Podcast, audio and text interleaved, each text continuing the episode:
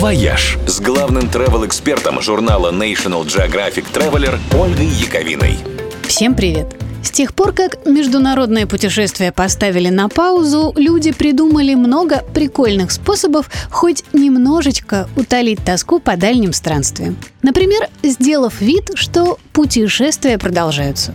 По соцсетям ходит множество прикольных челленджей Travel from Home, в которых люди всячески воссоздают дома ситуации из путешествий. Например, фотографируются у люка стиральной машинки, словно у иллюминатора, или принимают чемоданы со своей беговой дорожки, или отправляются в трекинг по диванам и креслам, или пьют коктейли в шезлонгах у телека с морскими волнами.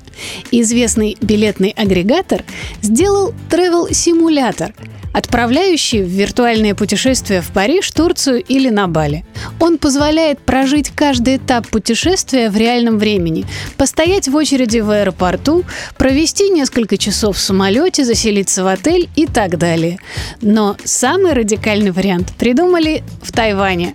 Тайбейский аэропорт предлагает самым отчаявшимся фейковый полет там все будет по-настоящему, кроме одного. Самолет не отрывается от земли. Получившие билет, бесплатный, конечно, едут в аэропорт с чемоданами, проходят регистрацию, паспортный контроль, идут на посадку, слушают инструктаж стюардесс, сообщения пилотов о температуре за бортом, делают селфи у иллюминатора, а потом проходят все в обратном порядке и едут домой, счастливые и отдохнувшие.